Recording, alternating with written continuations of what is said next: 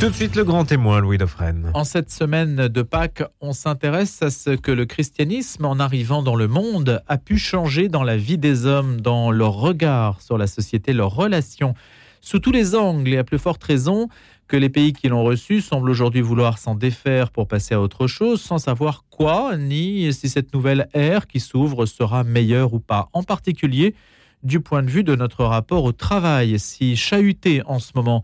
Notre colère vient un peu de tout, confier récemment des jeunes manifestants contre la réforme des retraites. Alors, la colère s'explique peut-être aussi par la période de mutation que nous sommes en train de vivre sur le terrain du travail. Peut-être faut-il aussi aller se ressourcer du côté du christianisme antique qu'enseigne Jean-Marie Salamito à la Sorbonne depuis de nombreuses années. Il est aussi co-directeur de la bibliothèque augustinienne et il publie Travailleuses, travailleurs, les pères de l'Église et l'économie aux éditions Salvateur. Alors c'est vrai que ce titre est quelque peu éloquent. Bonjour Jean-Marie Salamito. Bonjour Louis Dauphren. Alors Sophie Binet a été élue à la tête de la CGT, mais c'est vrai que c'est une une exclamation que l'on connaissait dans la bouche euh, de quelqu'un qui a beaucoup occupé le terrain politique, travailleuse, travailleur, Arlette Laguillet, bien sûr. Oui, première femme candidate à la présidence de la République. Vous lui avez dédicacé?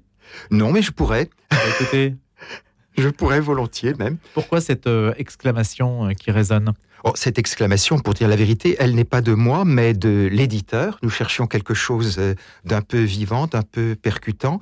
Et comme effectivement le livre parle de la dignité des travailleuses et des travailleurs selon les pères de l'Église, comme il s'agit de, dignité, d'image, euh, de conscience de soi, cette exclamation va très bien au fond. Elle a quelque chose de très en rapport avec la manière des pères de l'Église, la manière des prédicateurs chrétiens de l'Antiquité d'apprendre aux gens, quelle que soit l'humilité de leur métier, à euh, s'estimer eux-mêmes, euh, parce que l'humilité de leur métier est comme une image de l'humilité de tout être humain devant Dieu. Mais vous détournez, Jean-Marie Salamito, la connotation politique moderne de cette exclamation pour justement lui donner un autre sens. Oui, elle prend un sens qui est un sens euh, chrétien, disons anthropologique. C'est une certaine dignité de l'homme qui travaille. Hein. Dans la Genèse, l'homme est mis, c'est Genèse 2, 15, l'homme est mis dans le paradis pour travailler le paradis et le garder. Donc il y a l'idée d'une transformation de la nature par l'être humain selon la volonté de son créateur.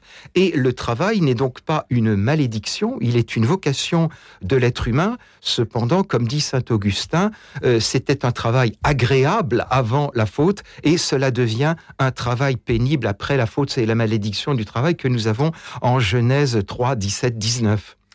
Jean-Marie Salamito, dites-nous euh, quelle est la, richesse, euh, la richesse intellectuelle de ces pères de l'Église concernant justement le rapport au travail puisqu'on se situe donc dans le christianisme primitif qui nous emmène jusqu'au VIe siècle. Et sous cet angle-là, ils avaient déjà beaucoup réfléchi compte tenu de l'état des rapports sociaux de l'époque. Oui, les pères de l'Église représentent pour nous une extraordinaire réserve d'idées, une extraordinaire efflorescence intellectuelle de l'Antiquité qui est toujours d'actualité et qui peut, je dirais, nous rendre euh, très fiers de la tradition ecclésiale euh, dès ses débuts. La capacité à prendre en charge les problèmes des êtres humains, à prendre en charge par exemple la question du travail. Et la question du travail regarde beaucoup les chrétiens. Euh, Jésus a travaillé et cela est mentionné dans les évangiles. Paul faisait des tentes, gagnait sa vie par son travail manuel nocturne pour pouvoir prêcher et enseigner le jour et ne pas euh, donc dépendre des communautés chrétiennes auxquelles ils enseignaient. Et puis, il y a toute une tradition monastique qui arrive plus tard, au IVe siècle, du travail des moines, du travail euh, démonial. Donc, il y a beaucoup d'affinités entre le christianisme et le travail, ce qu'avait parfaitement vu, évidemment, Jean-Paul II quand il dit euh, dans son encyclique Centesimus Annus que, non, c'est pardon, c'est dans Laborem Exercens, il a fait deux encycliques sur le travail, il dit que le Christ est l'homme du travail. Mais une fois qu'on a dit ça, euh, comment se composent les bases d'une réflexion par rapport à ce qui existait à l'époque, qui était l'esclavage? Alors les bases d'une réflexion sur l'esclavage là sont euh, sont plus complexes. Pourquoi? Parce que on est euh, dans une euh, antiquité, on est des hommes de l'antiquité tout en étant des, chrétiens, dans une antiquité qui est assez fataliste et qui est extrêmement routinière du point de vue économique. Hein, nous sommes dans une époque de très faible innovation technologique et du coup d'incapacité à imaginer d'une façon un tant soit peu raisonnée un monde sans esclavage. Jusqu'au VIe siècle. Pardon Jusqu'au VIe siècle, même si l'esclavage est aboli ben, L'esclavage a, pu se, a pu se transformer. Il n'y a malheureusement pas eu d'abolition officielle de, de, de l'esclavage. Il y a eu de la part euh, des euh, prédicateurs, des penseurs, des moralistes chrétiens de l'Antiquité, je dirais euh, deux choses. D'abord, une volonté d'humaniser la réalité esclavagiste en prêchant sur les rapports entre maîtres et esclaves et déjà de reconnaître une vie intérieure à l'esclave, ce qu'on voit très bien dans les épîtres pauliniennes. Si Paul demande aux esclaves de tirer parti spirituellement de leur propre situation sociale, ça veut bien dire que les esclaves ne sont pas des choses, ça veut bien dire qu'ils sont euh, des personnes dotées d'une vie spirituelle. Et puis l'autre euh, pensée, c'est un, c'est un refus de l'idée même de l'esclavage tel qu'on le trouve à la fin du IVe siècle chez euh, Grégoire de Nice et au début euh, du 5e chez Saint Augustin, avec l'idée que l'être humain n'a pas été créé pour commander à d'autres êtres humains ou pour obéir à d'autres êtres humains, que l'être humain a été créé libre et qu'il commande à la création et non pas à ses semblables. Comment cela va se traduire, se manifester, ce refus de l'esclavage, Jean-Marie Salamito? Ben, Ce refus de l'esclavage, il se manifeste malheureusement plutôt, enfin, j'ose dire malheureusement, c'est porter un jugement de valeur, mais il se manifeste plutôt dans une volonté de mettre en quelque sorte de l'huile dans les rouages, de euh, d'humaniser l'esclavage au quotidien, de lui de rendre rapport maître et esclave un caractère euh, fraternel. Et alors, dans certains cas, euh, il y a une contestation directe de l'esclavage. Par exemple, on a l'histoire au début du 5e siècle de plusieurs esclaves qui fuient leur maître, leur maître étant un personnage très important, un ancien consul, ils fuient leur maître, ils deviennent moines. Et quand euh, le euh, moine, euh, quand pardon, quand leur leur maître, leur propriétaire, en, tout, état de cause, vient les réclamer au monastère, l'abbé du monastère, Hypatios, qui est un saint homme de l'époque, euh, lui dit, mais vous n'avez pas à les réclamer, ils sont esclaves de Dieu, et vous-même, vous êtes esclaves de Dieu, donc laissez-les où ils sont, et craignez la colère de Dieu. Donc là, il y a du coup une contestation directe, ponctuelle certes, mais directe de l'esclavage, au nom d'une appartenance de tout être humain à Dieu avant tout. Je pensais euh, que l'esclavage avait été aboli quand même. Il y a une sainte euh, euh, que j'affectionne euh, beaucoup, Sainte Bathilde, qui a une histoire assez incroyable et qui a été en, première ligne dans la lutte contre l'esclavage. On est au 7e siècle. Hein. Oui, mais là, on est encore dans, dans, un autre contexte et on est au-delà de la chronologie dont je m'occupe moi-même habituellement et notamment dans ce livre. Mais si vous voulez, on est encore dans, dans des mesures qui sont assez ponctuel au fond. Il, a fallu toute une évolution économique pour qu'on soit capable de penser dans le concret cette liberté dont on avait, grâce à la Bible, une idée très claire sur le plan purement théorique. Jean-Marie Salamito, la doctrine sociale de l'Église est associée au 19e siècle. Et puis entre le 19e et le temps que vous explorez, dont vous êtes spécialiste, on a l'impression qu'il ne s'est pas passé grand-chose de ce point de vue-là. Et on a du mal à voir comment on peut exploiter ces premiers temps du christianisme qui sont très riches, comme vous le dites d'un point de vue intellectuel, dans le contexte que l'on a aujourd'hui on peut parfaitement euh, les exploiter parce que c'est toujours le même problème. Euh, je veux dire par là que il y a toujours à faire une analyse de la société dans laquelle on se trouve en termes chrétiens. C'est-à-dire que l'on a une anthropologie chrétienne, l'idée de l'homme créé libre, on a tout un trésor de la morale chrétienne et on peut faire à notre époque, nous pouvons très euh, volontairement faire à notre époque le type d'analyse qu'étaient capables de faire les prédicateurs chrétiens de l'Antiquité, c'est-à-dire avoir des références morales et puis analyser les comportements au lieu de se contenter sur l'économie des clichés qui étaient courants à leur époque. Oui, mais vous n'avez pas de pensée systémique. Par exemple, on n'a pas de réflexion sur les rapports entre les classes, ni même si l'on sait si les classes existent ou si les chrétiens concevaient une existence de classe. Non, on n'a pas, euh, pas une systématisation, mais on a des éléments à la fois de contenu et de méthode. Par exemple, la liberté avec laquelle les pères sont capables de parler des situations. Je pense, je pense à un exemple qui euh, m'a beaucoup frappé et qui est très présent dans le, dans le livre que je publie, c'est celui de l'agriculture. Pour toute la tradition euh, classique gréco-romaine, c'est-à-dire en fait pour les couches dirigeantes, pour les aristocraties du monde gréco-romain, l'agriculture est un idéal. Elle est constamment idéalisée comme si elle consistait en un simple rapport avec la nature et comme si elle n'impliquait pas des rapports avec d'autres êtres humains et donc des questions de morale. Or, il est très frappant que quelqu'un comme Ambroise de Milan, à la fin du IVe siècle, ou quelqu'un comme Augustin, une génération euh, plus tard, ont posé des règles aux propriétaires terriens aux propriétaires de grands domaines en termes de morale économique et sociale, alors que pour les païens, l'agriculture était morale en elle-même, en quelque sorte par essence. Donc là, il y a une preuve de sens critique. Et donc l'humain n'avait pas d'importance. L'humain n'avait pas d'importance par rapport à la sacralisation de l'agriculture. C'est-à-dire que l'on masquait les problèmes. Vous voyez, un, fait tout à fait euh, frappant, c'est que euh, dans toutes nos sources antiques païennes, lorsqu'il est question, et ça c'est fréquent, de spéculation frumentaire, lorsqu'il est question de crise d'approvisionnement, parce que l'Antiquité gréco-romaine n'est pas un monde d'abondance, c'est un monde de pauvreté, eh bien, lorsqu'il est question de crise alimentaire, de crise des denrées, de spéculation sur le prix des produits de première nécessité, en particulier sur les céréales, on accuse toujours des commerçants, on accuse toujours des intermédiaires. Or, les pères de l'Église sont les premiers, avec en particulier, je le cite de nouveau, Ambroise de Milan, à être capables de dénoncer la spéculation frumentaire pratiquée par des propriétaires terriens qui, depuis des siècles, s'abritaient derrière un discours de façade sur la moralité de l'agriculture. Donc ça, c'est une injonction qui pourrait être prise aujourd'hui. Oui, bien sûr, on pourrait de analyser des systèmes de, spéculation, bien sûr. Aujourd'hui, Jean-Marie Salamito, si on se déportait, faisant un peu d'anachronisme, ce qui est évidemment, euh, au regard de votre discipline, quelque chose d'abominable, mais si, si, pour les besoins de notre interview, nous le faisions, euh, quel discours pourrions-nous attendre d'un Ambroise de Milan, d'un Grégoire de Nice, dans la situation dans laquelle on est aujourd'hui, si vous le faisiez vivre par rapport à notre système politique et au débat sur les retraites, par exemple?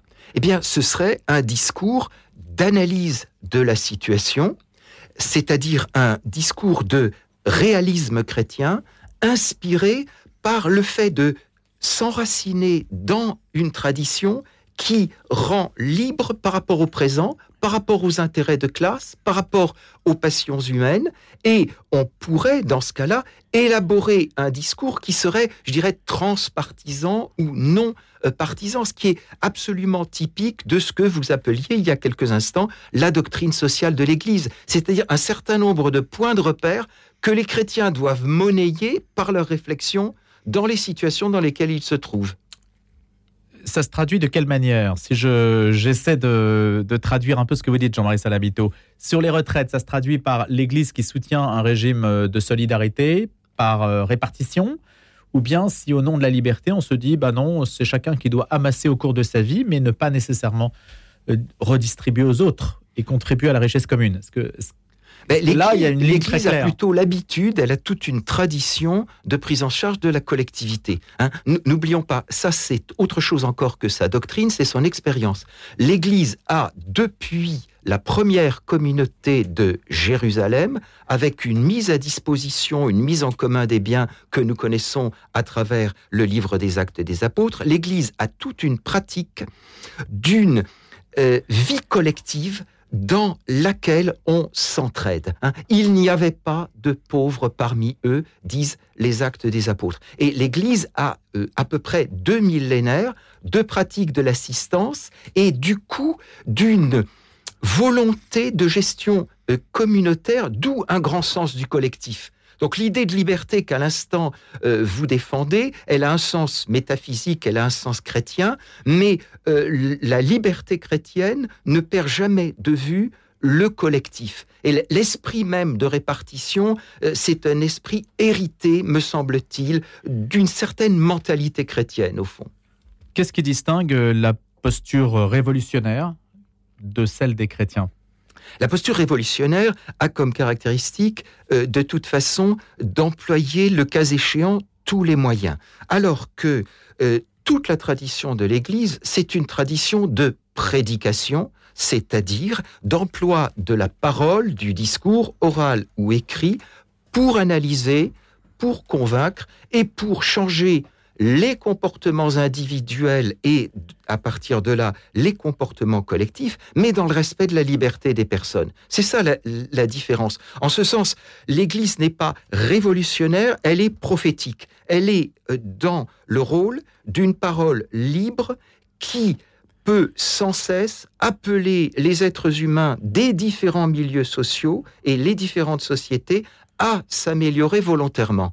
Comment mesurer rétrospectivement, avec le regard de l'historien euh, que vous êtes, l'efficience de cette parole, son efficacité sur le monde païen et l'efficacité des paroles des pères de l'Église alors, dans ce domaine-là en particulier? Oui, l'efficacité, vous avez raison de, poser la question, parce que c'est bien une question qui me préoccupe comme historien. Je pense que l'efficacité est euh, très euh, réelle, dans la mesure où nous voyons bien qu'il y a eu des expériences concrètes euh, de rejet ponctuel de l'esclavage. Par exemple, dans l'expérience monastique, nous avons au IVe siècle de très grandes dames de milieux très favorisés qui se font moniales et qui vivent en monial sur un pied d'égalité avec leurs anciennes esclaves. C'est-à-dire qu'il y a là une petite révolution non violente qui se fait dans la vie monastique, qui se fait dans une maisonnée vivant selon un idéal ascétique et monastique. Et il y a quantité d'exemples de cela au cours de l'histoire de l'Église.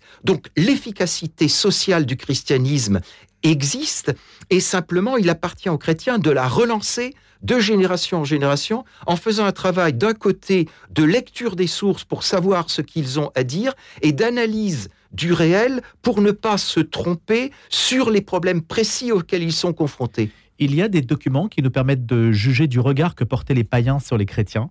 Oui, il y a quelques, exemples. Par exemple, dans les années 360, l'empereur Julien, qui est le seul empereur païen de ce quatrième siècle riche d'empereurs chrétiens, l'empereur Julien est impressionné euh, et irrité en même temps euh, par la façon dont les chrétiens savent porter assistance aux pauvres, quels qu'ils soient, quelle que soit leur euh, religion. Et il a dans l'idée que le polythéisme romain devrait être capable de déployer des processus d'assistance, des structures de bienfaisance. Donc ça a bien été remarqué hein, que les chrétiens étaient capables de faire du bien. Euh, c'est une chose que connaissent tous les sociologues. C'est ça qui a converti beaucoup d'ailleurs les masses euh, païennes.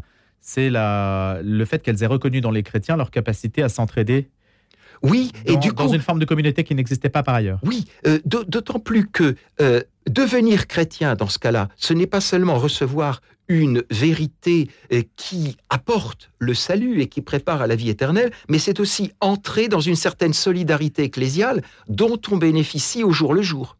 Quand on parle de l'Antiquité, Jean-Marie Salamito, on cite généralement bah, l'édit de Constantin et puis euh, l'édit de Théodose. Hein, ce sont les, Oui, les documents qui viennent du pouvoir politique, oui. Est-ce qu'il y a dans dans ce domaine-là, dans ce rapport au travail, est-ce qu'il y a eu des décrets, des législations particulières de l'Empire romain qui ont fait évoluer les choses? Non, on a très peu, à dire vrai, on a très peu de législation sociale et économique, de manière générale, des empereurs romains. Hein, c'est un domaine euh, relativement euh, pauvres, euh, les interventions euh, dans, euh, dans l'économie, dans la régulation de l'économie, n'ont pas repris tout cet enseignement social des pères de l'Église. D'où l'importance de la prédication au quotidien de, et de cette fonction prophétique que je rappelais à propos de l'Église. Et cet héritage des pères de l'Église sera repris par la suite euh, dans la doctrine sociale?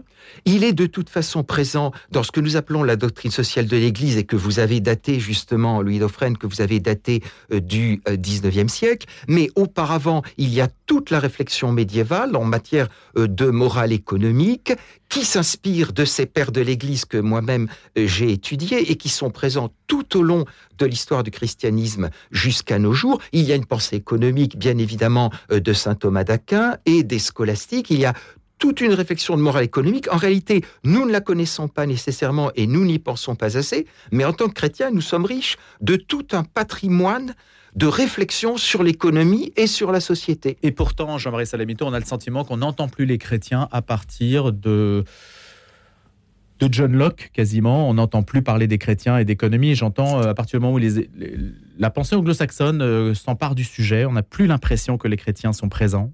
Et les chrétiens euh, l'étaient pourtant, ils le sont sur le terrain, il y a toute une histoire à faire du syndicalisme chrétien, il y a toute une histoire à faire du patronat des patrons chrétiens, et puis il y a euh, en 1891, avec l'encyclique Rerum Novarum, le commencement de ces encycliques sociales.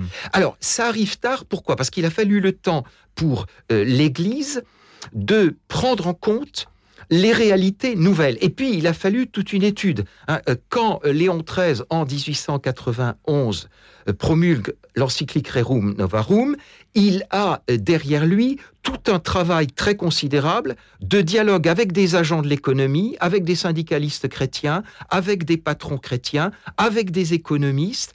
Et il y a, et on l'oublie trop souvent quand on parle d'un document d'Église, il y a derrière chaque document d'Église, et c'est le cas pour Rerum Novarum, tout un travail d'expertise, tout un travail de réflexion. Simplement, cela prend du temps parce que l'Église ne, ne réagit pas de manière épidermique à une actualité elle se nourrit de sa tradition et elle pose des réflexions qui sont censées avoir une validité durable. En l'occurrence, euh, Rerum Novarum a été célébré euh, lors de son centenaire en 1991 par Jean-Paul II. Rerum Novarum est à la source de tout cet enseignement social plus, récent que nous avons à travers des encycliques jusqu'à nos jours. Vous disiez que les empereurs avaient peu légiféré sur l'aspect économique. Est-ce que dans les conciles, en revanche, ou les nombreux conciles de, des premiers temps du christianisme, est-ce qu'il y a des réflexions sur le sujet?